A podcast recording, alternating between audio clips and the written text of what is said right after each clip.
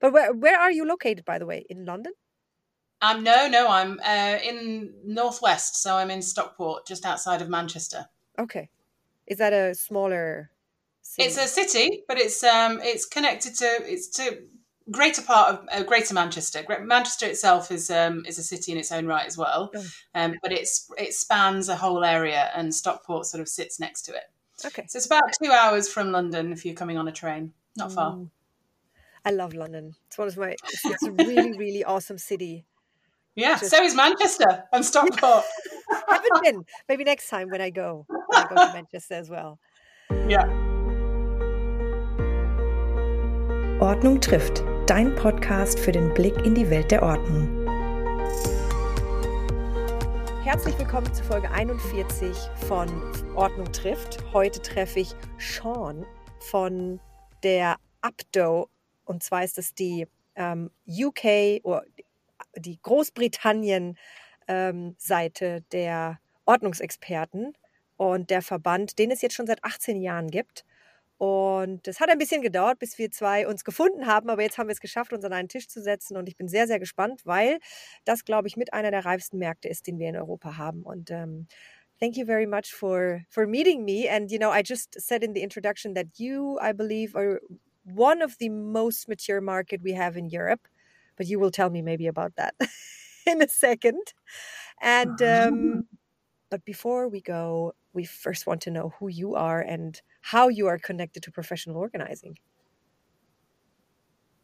Sure. Um, so I'm Siân Pelleschi, and uh, I've been a professional organizer for uh, coming up to just over seven years.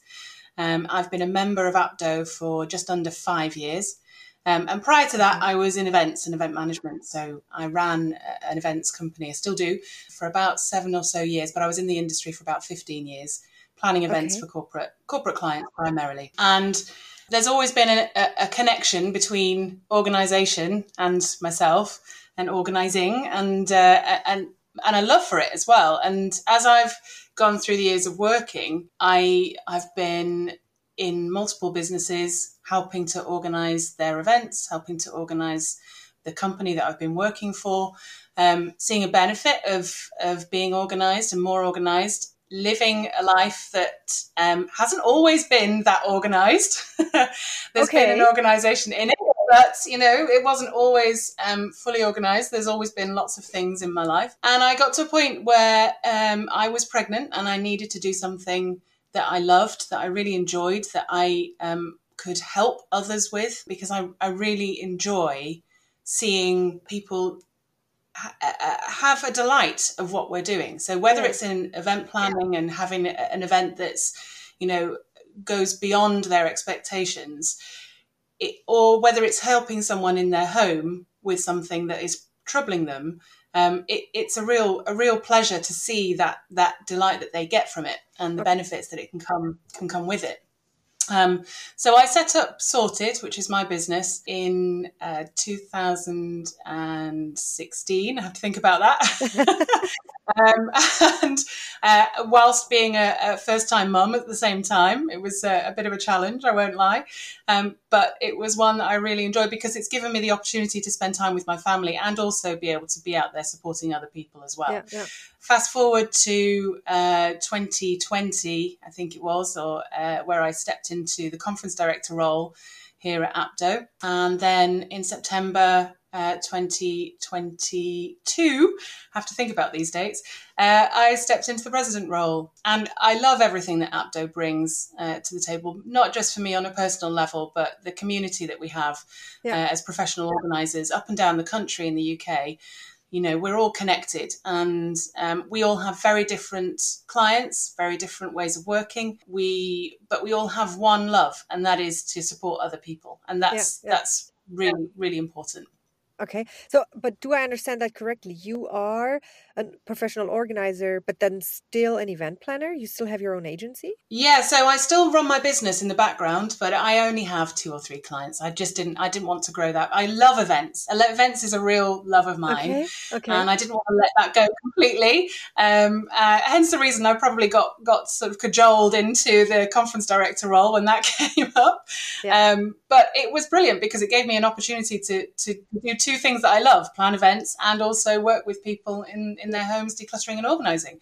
Um, but yes, I still run that business, but my primary business is is professional organising. So that's um, that's my that's my day job. That's what I call it. Explain me about the market because in, in Germany, as I mentioned it several times in other podcasts as well, we are very so we only have a couple of people that can live of it actually how is it in in UK? Do most of you guys have a part-time organizer position and then you slowly mature into full-time? And do you already have companies running where other organizers are actually hired? Or how how far have you evolved already? Yeah it's interesting. I mean APDO itself has uh, just over 400 members and they're all primarily independent businesses. Um, mm. There are a couple of um, businesses in there that are franchises. Um, and some that have teams that they work mm. with. And majority, I think the majority of the members, this is their second job. This is they've already had a career as another in another se- service sector, and this is something that they are doing now later on in their life. Yeah, there are some some people that have done this from day one. Um, you know, that's been that's been their role for for forever. Whether it was in a coaching um, situation uh, rather than a, um, a, physical element of decluttering. Yeah. But the majority, I would say, are actually people like myself who have had a career of some in a, in a different industry or doing something different and wanted to make that change um, in their own personal lives as well as in the lives of the people that they're working yeah. with. You know what's interesting? Why do you think that is? I never discussed that this perspective, I think, with anyone. Why do you think it's not a first career? Why do you think professional organizer is something that you do after you were an event planner or in some other cases a business consultant or you know wherever you come from? Mm. Why do you think it's not a first career yet? Well, I think primarily that's because professional organizing as a service up until recently hasn't really been seen as a professional service. It's not something that people in the past have considered needing or hmm. have found a normal kind of service to request. So when I say a normal kind of service, I mean we're talking about things like, you know, plumbers and electricians yeah. and solicitors, all of the all of the service providers that are focused on specific needs and professional organizing hasn't been a normal need up until quite recently. And I think primarily, certainly in the last five years, I've seen a huge change here in the UK in an understanding that it's not something to be ashamed of to need a professional organizer in your home. You know, we're all very busy people uh, on the whole. You know, uh, we have lives that are are packed full of lots of more things than probably have ever been before. So, you know, our social media, our, our connection with the outside world is so much greater now than it ever was mm. before that people are so much more busy because of it. And so the day to day running of life can sometimes catch up with you and you you know you've you've had something building up in your home that's that's been a small pile started a small pile it's now become a huge pile mm. and you just haven't had a chance to look at it and i think people are, are, more accepting that actually it's okay to have a professional come into their home and support mm. them with that need you know you can't do everything and you mm. can't do everything perfectly so whenever you need a have a struggle like that that you can now reach out to people and there are people there and available.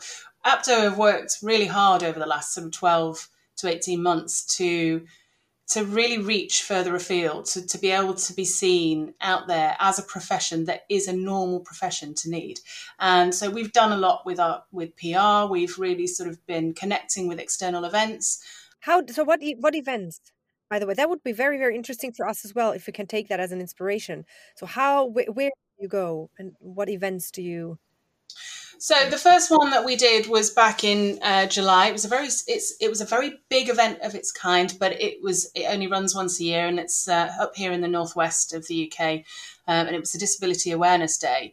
Um, and essentially, it's it's one day where um, you have a whole array of different service providers, events going on um, to showcase the support and things that are available to those with disabilities. Um, and APDO as as a support service, we, we work with a whole array of different clients. Mm. You know, some have physical disabilities, some have, have mental disabilities, uh, and some are are considered to be. Um, I, and I, I, hate this word because it's not. It's nobody's normal, but yeah. a normal person. What somebody yeah, would consider a normal person that is just a busy person and we want to be able to connect with everybody we want to support yeah. anybody that needs that, that that has that need or that that that's that requirement of mm. additional support. Um, and that was the first one we did, and we found it was it was great because it, it put us in front of people that never even knew that we existed as a service. Mm-hmm. You know, we have the ability on our website to be able to search for a, um, a professional organizer mm. up and mm. down the country. So wherever wherever you're based, if you need someone, you can search on the website and find someone close to you that might be able to help you. Um, so that was the first one, and we found we it really it connected us not only with our clients but actually with other service providers that we could work alongside with. Um, you know, social social support uh, systems and things like that, um, and that was really beneficial to, to sort of getting them to understand actually where they don't have the funding potentially or the requirements or the personnel to be able to go in and support someone in their home that's where they can connect us with that client mm-hmm. and we can then help them do that as well. Um, and then in october we we took a really big step um, and we set up and partnered with uh, a clean and tidy home show oh, which is the first event of its kind here in the uk to connect both decluttering and cleaning. Um, together under one roof over two days and it was it was fantastic because it had a whole array of different companies there, both service providers and products that could support people, um, whether you're doing it on your own or whether you just need some advice or whether you need to connect with a service provider. Mm-hmm. Um, it was a great opportunity for us to really sort of be part of something that is really needed here in the UK in particular. Mm-hmm. Um, but also to be able to again reach people that we wouldn't otherwise get the opportunity to um, and that was a real benefit for us it it showcased that you know there are so many professional organizers out there that aren't members of APDO and that's absolutely fine if they don't want to be a member um, that's we're not we're not forcing anybody. We'd love them to be a member, obviously, but um, you know, at the same time, we support anybody that is professional organising. Yeah, yeah they're there to provide a service, regardless of whether they're a member or not. Um, but it, it put us in touch with professional organisers that, that were working on their own that never knew that we were there either. Oh, and, really? Um, it provided a support system for them. Okay. Um, because that's what we do internally. We support we support the members through the membership um, mm-hmm. in multiple ways with events, with opportunities to be promoted, with the opportunity to connect with other organisers and support each other in, you know, if we have a question about a way of working with a particular client, or if there's a need for a particular type of storage solution, does anybody else know, you know, of a, of a, a solution that might work? And it works. It really helps. It really brings brings professional organisers together. Yeah. Um, we are not, you know, we, we consider ourselves not competitors. You know, yeah, we yeah. we are collaborators together. And so um, interesting. Um, That's almost everywhere like that. It's um, that's what amazes me with this profession that everybody's so open and friendly and you know i mean there there might be two or three people out there who don't want to connect which is fine yeah. you always have that but the majority of people are really really open to you know talk to each other exchange clients exchange advice exchange whatever it is that everyone else needs in order to be successful that's really really cool yeah, I mean, additionally, you know, part of that, everybody that is a member signs up to a, um, a code of conduct and a, mm. way, a, way, of working, so that we know that we can we can recommend other members because mm. we mm-hmm. know that they have agreed to that and that they have a way of working. Um, and, and so, whenever we have, you know, we I'm regularly seeing people I say, well, I can't, I've got a client that's come in and I can't service them. Can somebody else help? Mm-hmm. Can I put them in touch yeah, with you? Yeah. Um, you know, and it's great. It's really nice to see that because you know that, you know, that everybody that's working there, everybody that has this, this opportunity with a client don't want to see the client suffer. Um, and we want to support them. And even if it means that we can't do it ourselves directly, that we will try and help them with, with whatever way we can to, to offer the service for somebody else. Service means eh, not just I provide a service to someone else, But whatever question you have, I somehow have a solution, whether I can provide this solution or somebody else can. I can help Absolutely. you. That's when clients come back. That's what I'm trying to also explain to everyone. It doesn't mean that a client necessarily needs to work with you in the end of the day, but they know you have a great network of people and whenever I need some something, you have somebody you can connect me with. Yeah. It's really cool. yeah. How many how many Love it. organizers do you think you have in the UK in general? You have you said you have 400 members. Do you have Oh, an that's a really good question.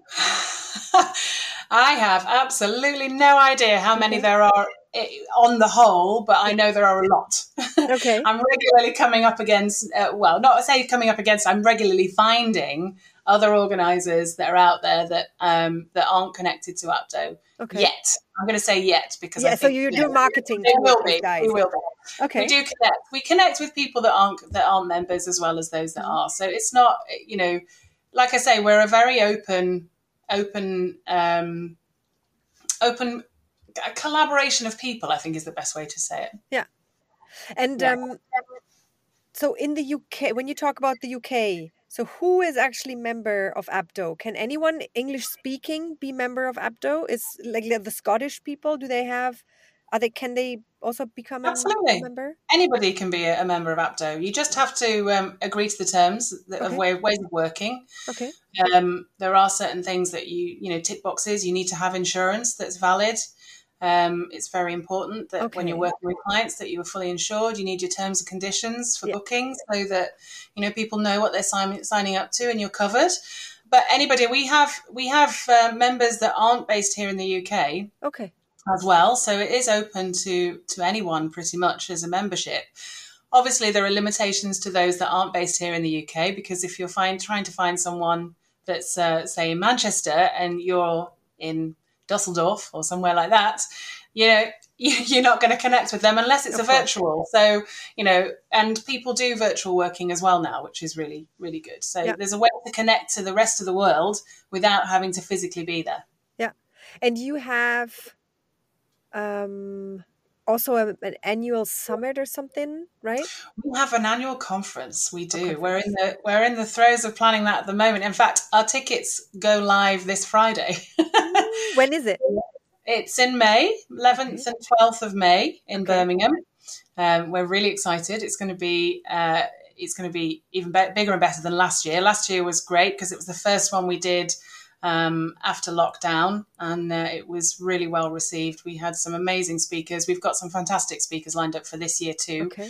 Um, and it's not just about decluttering and organizing. Okay. It's about business growth. It's about professional, you know, your self growth. Um, and so it's open to anybody. It's open to members and non-members, and anybody can come and join in the fun and learn over two days about different ways of working, about how you can improve your skill set, how you can improve your uh, business, and look at you know growth in your business as Yeah, well as um, being able to learn more about the profession and things that are specific to the profession. So this year I'm going to Napo. Next year I'm going to APDO. so because it's really. But anyways, we also want to do it in May. So we are we're thinking of you know doing our. We had our summit last year in November, the first one uh, for the German. Well, German speaking. I'm not saying Germany because Swiss and and Austrians were also there. And Yeah. then um, next year we, we want to do it in uh, springtime. Maybe it's a little nicer environment, you know, with Mm. the sun and everybody being cheerful Yeah, rather than going into winter and that's why maybe we also go in may that would be interesting That is a good one, but you, you know you don't you don't want them too close to ours because you want to be able to go to both. exactly you know if i know when it will be next year i will not i will vote for another weekend. But i feel this is how many members do you have joining or how many people will be there Uh, well, we've always well in the past we've sold out. So this year we have the capacity to well between 160 and 220 we can hold, okay depending on uh, on, on seating arrangements. But it's um, it it will depend on how many people come. I mean, last year we had. Uh, a, a really great number. We had slightly less than normal, so we had about 100 that covered the two days, but it was a fantastic, Yeah. fantastic group. And um, I'm, I'm aiming for higher, but we, we did a virtual one the year before and we got 160. So, you know, it's Okay. possible. Okay. Yeah. And uh, we want to also do something for World Organizing Day. Are you planning on that as well? Yeah, well, we'll be running something. Um, unfortunately, or fortunately, depending on which way you look at it, it it uh, it runs the week after our conference. Yeah, so, exactly. I wanted to just ask. so all of our energy will be focused on conference to start with, and then we'll be quickly turning around and going into World Organizing Day. So we will be doing something, um, but I'm not sure what that is at this moment in time. okay. Because I also talked to um, Belgium last week Right? and they want to do something. And I think the US is doing something and we want to do Yeah. something. And I said, in order to also get international media attention, maybe it would be nice to, you know, somehow get together and do something Yeah. One day everybody posts and whatever shares something that people all over the world will understand uh, Absolutely, we're and doing. you know that it was set up for that reason. It, you know Yeah. that it was arranged it through. IFPOA. Um, IFPOA is the organisation that that covers uh, multiple associations across the world, um, which is and it connects us all together, which is fantastic. It's, Yeah, a, yeah. it's an amazing way of connecting with other associations and finding out what they're doing in their country. But it was an it was an idea that was formed a couple of years ago and then came to fruition last year. I want to say maybe it was the year before. I can't remember. The years roll by. I have no Yeah. idea. Um, but it, it's been great, and it's a great way of everybody being able to shout about what we do as a as a service and uh, and the benefits that can come from that as well. Yeah, yeah. So f- if you look at 100 people that you have to explain to or that you talk to about professional organizing, how Mhm. many in the UK do you think in average know about professional organizing? And how many times do you still have to explain it? It's yeah, it's a good question. When I first set up seven years ago, I used to go and speak to people. I'd go to networking events, you know, and and speak to people about what I do. And every single time, without without fail, every single time, guarantee that almost everybody would go, "Oh, didn't know there was a service like that that was Yeah. available." Nowadays, it's not as not as many. Um, I'm still finding the odd one that will sort of go, "Oh, I never heard of your service. Oh, I never realised that there was a professional organizer that was available now." Um, but they are now definitely starting to, you know, find that people are aware of it. You know, I'm having people find me for work um, because they've read something in a newspaper article or they've read something in a magazine or they Yeah. heard something on the radio Yeah. and they realize actually that's what I need for me. So they do a search on Google and then you come up and then they connect, you know, connect with you and it's it it's so that's really great because it's great to hear that actually people are starting to see it as like I said, uh, you know, before a normal thing, uh, a normal service that they can tap into and Yeah. get help with. So um, you said for 18 years, the association is in place already? Mm-hmm. Wow, that's a long Yeah. time. So when was the first like a group of organizers? I mean, in the, in the UK, in the US, it was um, in the 80s. When were Yeah, I believe so. Yeah, it was. It was a lot. Uh, so America is definitely much further ahead than the UK when it Okay. comes to normalizing professional organizing. So they they have been doing that, um, and I wouldn't say that they've been doing it as a profession for longer. I just think that it was made more aware a lot earlier. So, you know, they and I suppose in it's a different mentality in America as well. So, Yeah. you know, their homes are much bigger in general. Um, they have more space because they have much more land. So, you know, there is that there is that, that element to it. And as a country, they are much bigger. So naturally, they probably are going to do things um, a little bit earlier than perhaps the UK in, on occasion.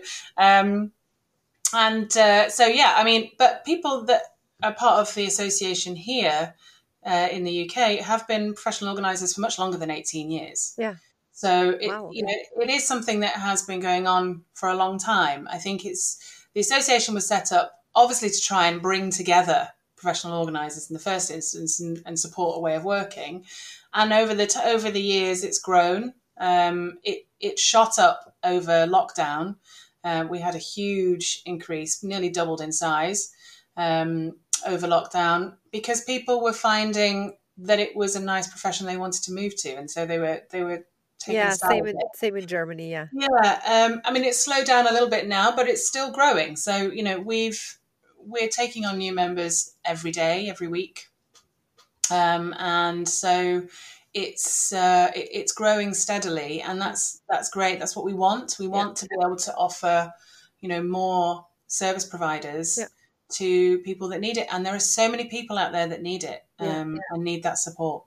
Do you actually have companies where they hire professional organizers to work with them full time fix? Do you have that already? Yes, Oh, yes. that already. Okay. There are a couple of companies that that require the need for professional organisers, and they sort of um, so some of the members are are members of the businesses um, where they give them jobs. You know, they're they're working with clients. It might be the elderly clients. It might be a relocation um, service provider. So it's uh, and they they only use professional organisers to do that. So Yeah. it, which is lovely because it means goes to show really that they value who we are and what we do as a service. Yeah. Yeah. So um, I talked to Mindy, and she explained to me there are several stages. There is, you know, the very first stage where you just have to explain everybody what actually professional organizers it, uh, organizers do and what it what that means to be a professional organizer. Then you have some stars, you know, those stars they they grow and they are successful, and then you have the first ones, well, collaborating and you know have the first structures, and then um, have those that have that start companies and then you have that stage. And that's what i found so interesting with mindy because she said i never had to work as a self-employed in this market. She said i am from day one i was hired i was trained in a company and then i started my own business and now i have 17 employees which is in, totally interesting. So Mm. where in this whole like maturity range of the market would you see the uk market Well, we're at every stage.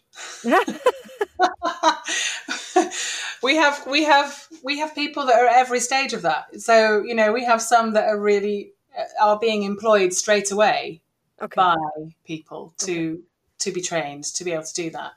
Um, we have some people that have grown their business from one person to a number of people Okay. that are now franchisees. So That is so they're cool. now selling their business to for others to run in their different different areas. Okay.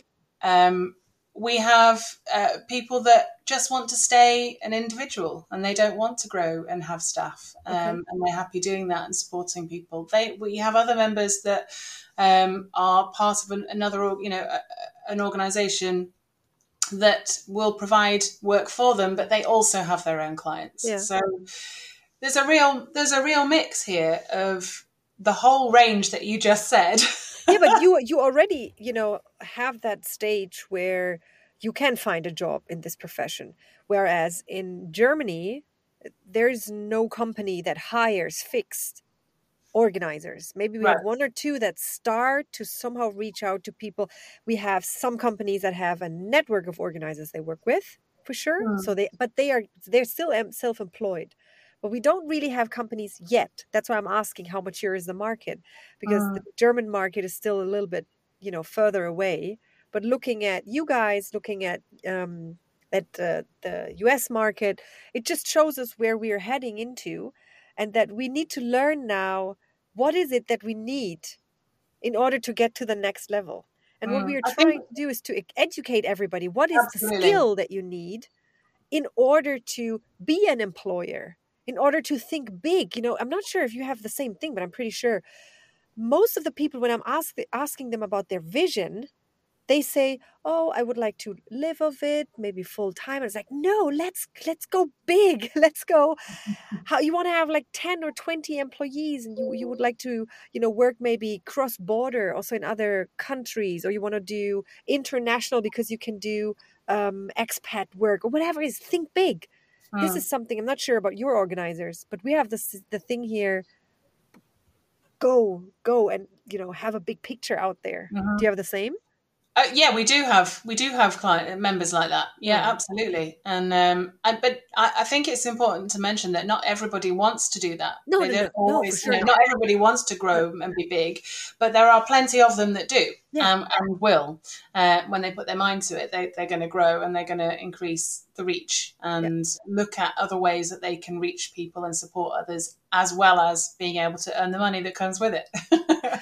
um, you know the, the challenge that I see sometimes is the the picture of what you think this job is compared to what you find in reality uh. because I mean, th- that's the standard picture. And I was the same when I was in uh, maternity leave. I asked myself, I want to do something with purpose, which uh-huh. which is funny because I feel 50% of the people I'm talking to had the same situation. And that's mm. why they entered professional organizing. That's what you mentioned before. Uh-huh.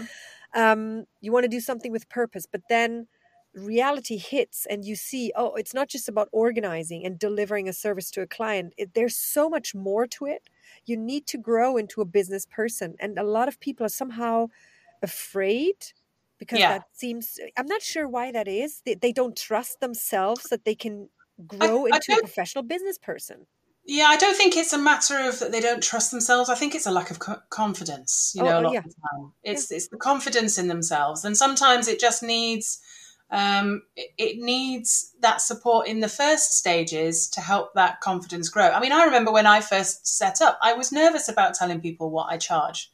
You know, yeah, it was like, oh, and I was always making an excuse as to why it cost that much.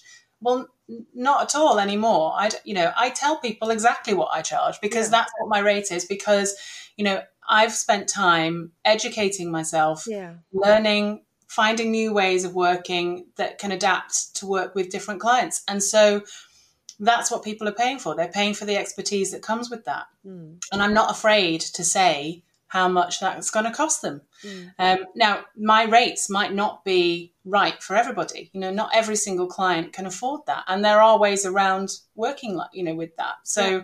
Um, but I think it's important to, in the first instance, for anybody that's doing this role, is to be confident about what they they are.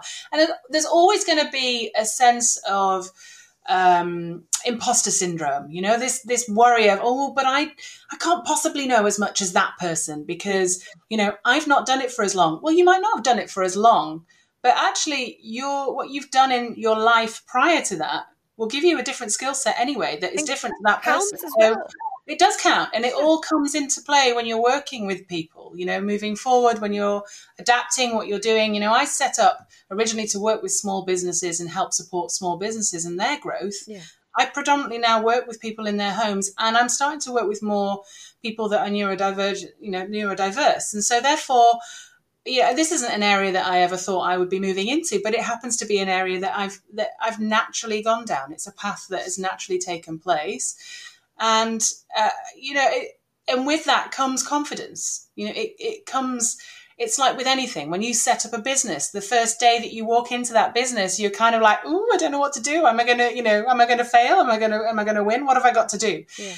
but by the first end of the first week you're kind of into a little bit of a rhythm. You know what you need to start. You know you, if you haven't done it you know what you want to do um, hopefully you'll have a business plan and you'll have an understanding of where you want that that business to go certainly in the first year if not longer but it's it's about taking those steps forward and for anybody that is um, trying to get out there to promote who you are as a, as a professional organizer, you've just got to be confident with it. You state very clearly who you are, what you do, who you work with, um, what your rates are if you need to, you know, and what you want. If you want to work with clients that of a specific nature, then that's what you claim. You say, I work with people like this, or, you know, it's, and the same with working with other businesses. If you're going to go into the business market and working business to business, so you're trying to support businesses rather than independent people, um, you do the same thing, but it's about educating, education, and edu- educating those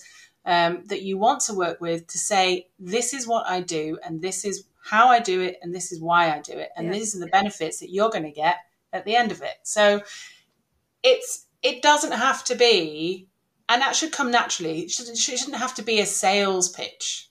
Yeah. You know, it's not. You're not selling. I mean, yes, you are naturally selling yourself, and you're selling the industry, and you're selling the business.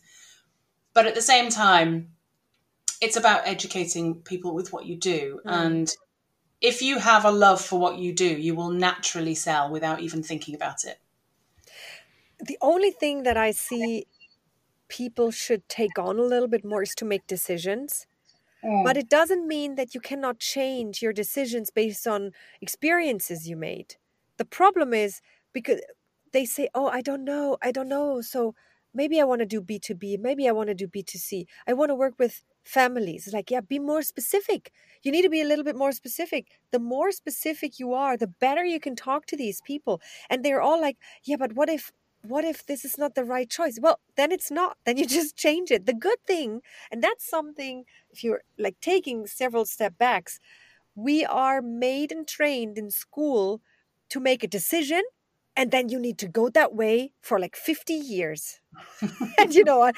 but when you have a business you make a decision you test it out and then yeah. you maybe fail and you change your direction again Absolutely. that's what you need to do right you've got to be able to adapt yeah it's for sure. it, you know, it, it's not about saying this is the direction I'm going in, and that's the only direction I will ever go in. Yeah. It's this is the direction I'm going in right now.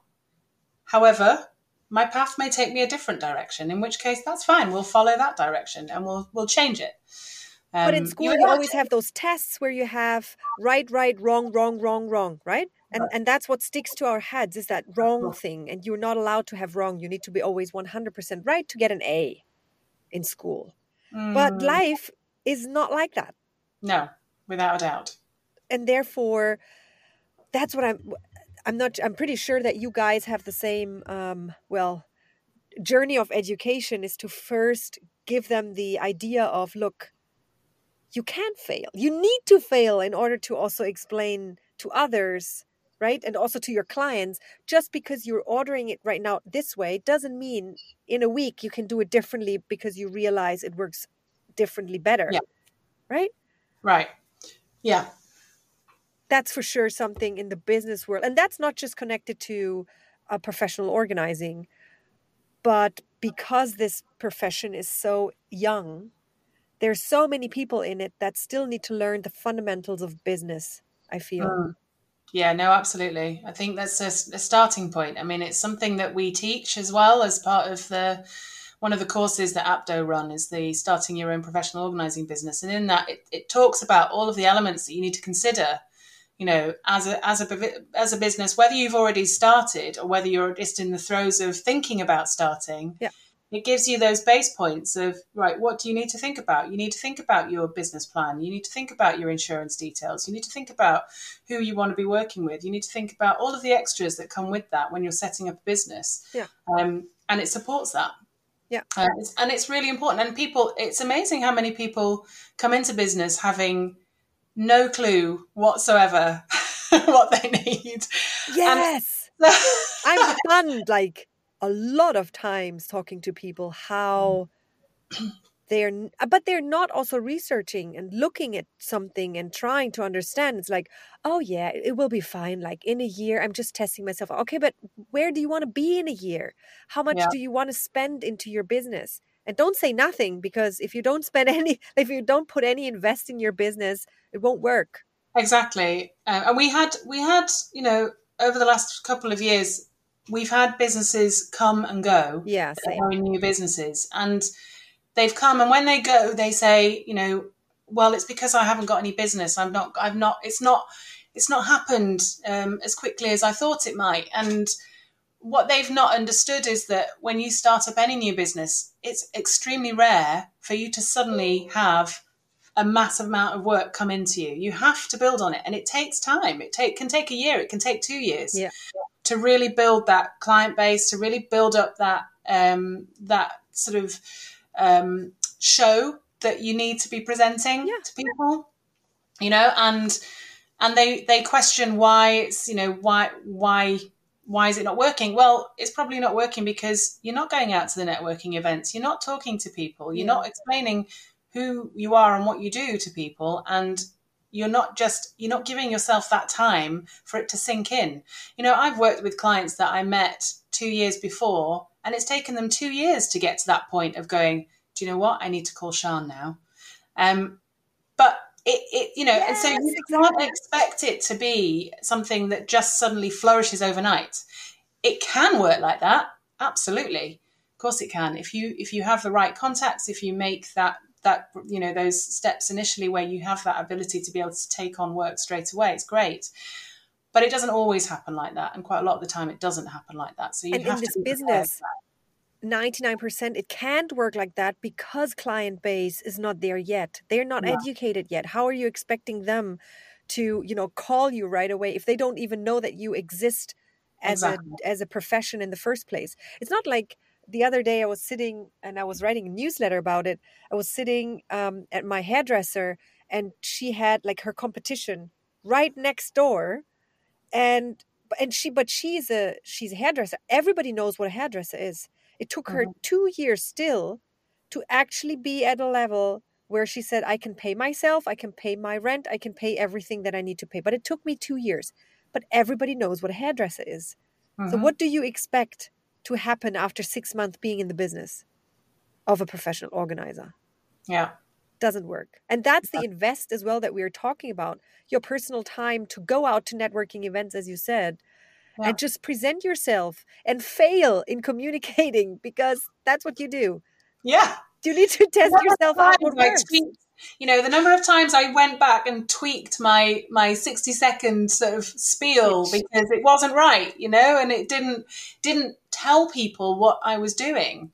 Um, and that's that's really important. You know, it took me a long time to get that right, and even now I still sort of go, "Oh, yeah, I, probably could have said that like this, maybe a bit better this Yeah, time. Maybe yeah. I need to improve on that." You know, and actually my direction has changed slightly so maybe i need to adapt it so it says that this is more my client base now Yeah, so it's it, it, like i say it comes back to that sort of understanding that you know anything in business. Doesn't matter whether it's professional organizing or an, any other service or, or product based business it will still take time to Yeah, build that yeah. client base.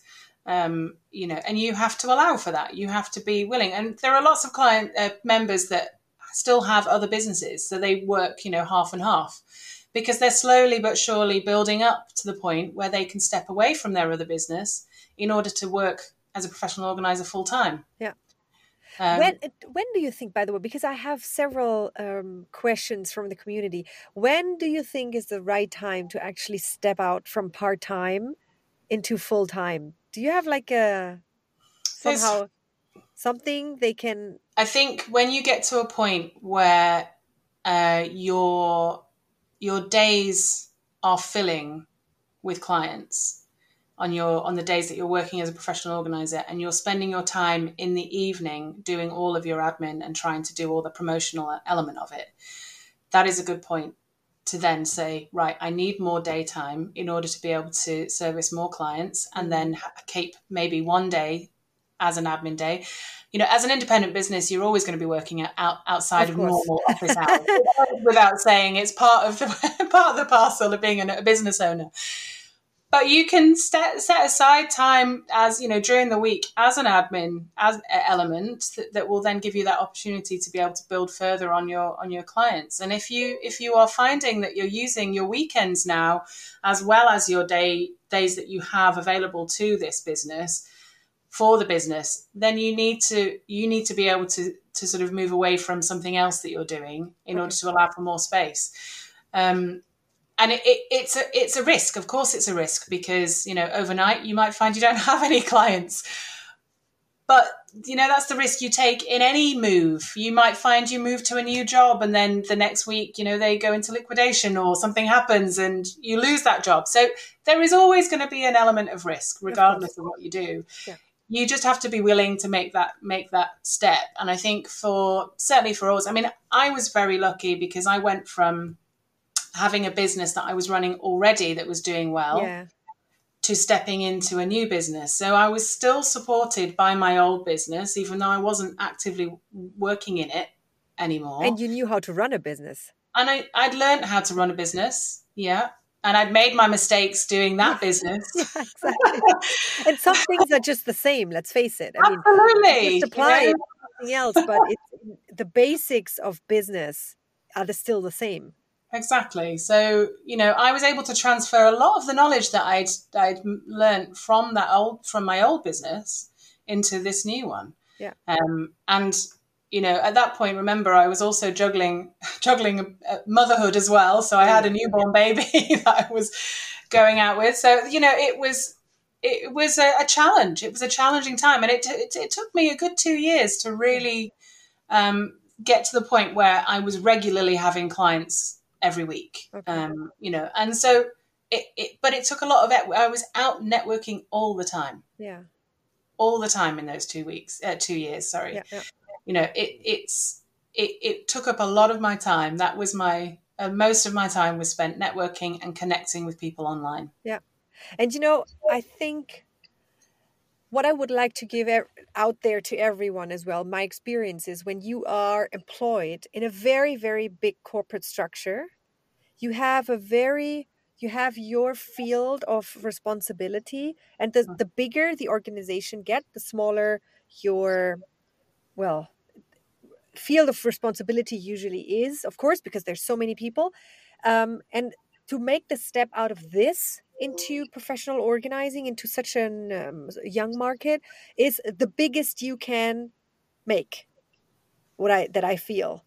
Um, if you go from a smaller structure where you anyways have quite a lot of stretched responsibility for different company areas it might be a little bit different and then for you running already an own business and then going into professional organizing that's kind of easier because you know certain things already that apply Absolutely. to professional Yeah. organizing so the the more far away you are from from being self-employed the longer it maybe takes and the more invest and the more learnings you need to make in order to be successful maybe Mhm. this is also something people should think about Yeah, but I think also, you know, if you work in a large corporate, uh, you know, corporation, you also have access to lots of other areas that you wouldn't necessarily have as an independent business anyway.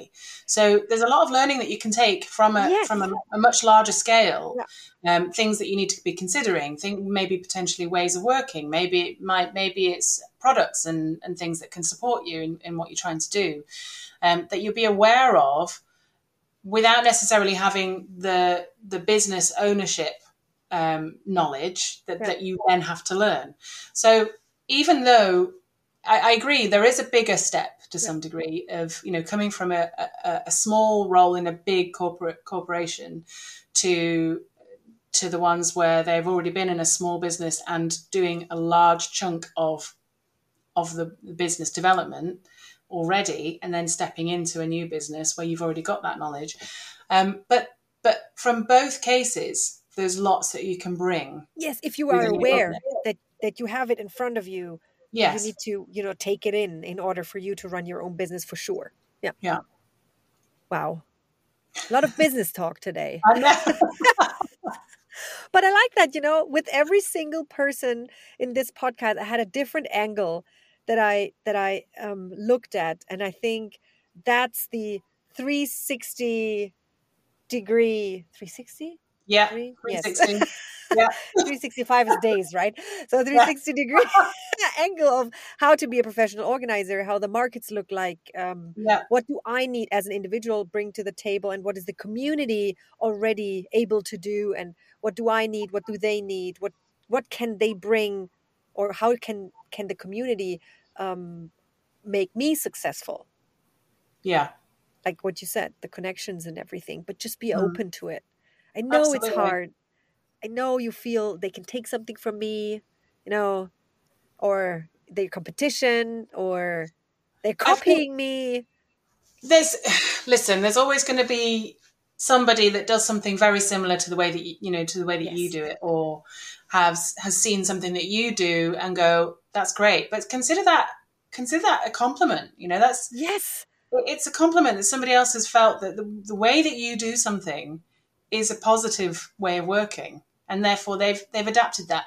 But we're all independent and individual people you know? We won't necessarily yes you might occasionally come across the same clients but you there'll be different clients out there for you and only for you that will only want to work with you.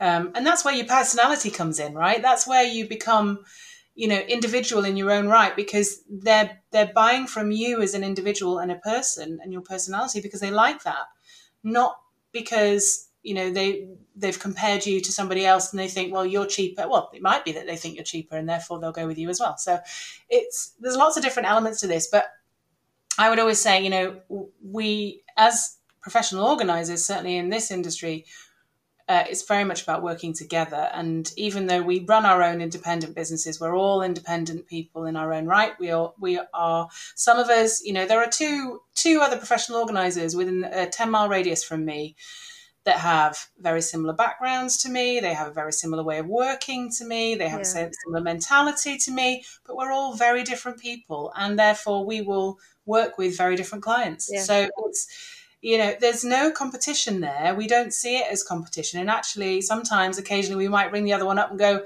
have you got availability for this client? Because i can't fit them in. Yeah. you know so it's it's about sharing and and having that that understanding that there is business out there for everybody. You just have to find it. Yes.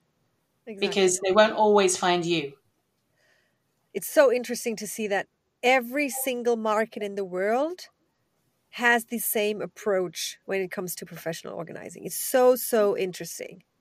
But where where you see, I don't know, and I've I've worked with automotive, you know, in China and in in Europe and in the US, and you know, these markets are somehow different. The clients are different. But when it comes to professional organizing, the mindset, the approach, and everything so similar in every single market. That is, it's really cool. I have to say. Yeah yeah i think we need to do an international event somehow somewhere. Like, every, like an international summit. That would be amazing. We could well yeah we could do. Uh, maybe that's something on the cards. I'll discuss it with the rest of the fpoa group and see mm, what they think. I love that. I love that. So perfect. Okay. so what would you what would you as a final advice give to anyone in the world who wants to enter professional organizing uh, what would I offer? Just do it. yeah, that's what most people say. Just do it. it. Find find research first. Find local organisers. See what they're offering. See what they're charging. Talk to them. You know, and say, "I'm I'm looking at going into this. I want you know, have you got any advice?" Um, connect connect with people, not just professional organisers, but other business people, because you, you you know if that's the way you want to go, if you want to set up a business, you need to understand how the business is going to work. Yeah. Um, and then just go for it. Just do it because yeah, yeah. you know what have you got to lose? If if at the end of the day it doesn't work, you can go back into mainstream working. You can find a job somewhere. There will be a job that you can get. Yeah. Um, but give it a try because I think at the end of the day, you know, you'd be feeling sad that you got to the end of your life and went, I really wish I'd done that and I didn't give it a try. And you could get so much enjoyment out of it. My my mom always said to me, if you do it, then there's two possibilities. Either you fail and you learn from it, therefore grow, or it will be successful. If yeah. you don't do it, you can be sure nothing will happen and exactly. you might be sorry that you didn't do it. Yeah. I totally agree with her. Perfect. awesome. Well, thank you so much. It was a it was an honor to have you in thank the podcast. You. It's been really, nice to be asked. Thank you very much. I really hope that you know we we're doing something for uh, World Organizing Day, and then next year for sure. I think we need to align somehow what we do in May because we have World Organizing Day, we have your conference, we might have yeah, ours as well. There's a lot. Let's definitely. see. Let's see. Well, I, I need to speak to NAPO and find out when their next conference. We had to make sure that it wasn't too close to theirs okay. this time to uh, okay.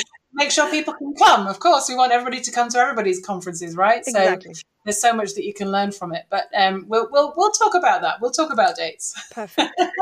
Thank you so much for sharing your thoughts and knowledge. Thank you. Really nice. Das war's auch schon für heute. Danke, dass du dabei warst. Wir freuen uns auf die nächste geordnete Runde mit dir. Happy Days, deine Verena.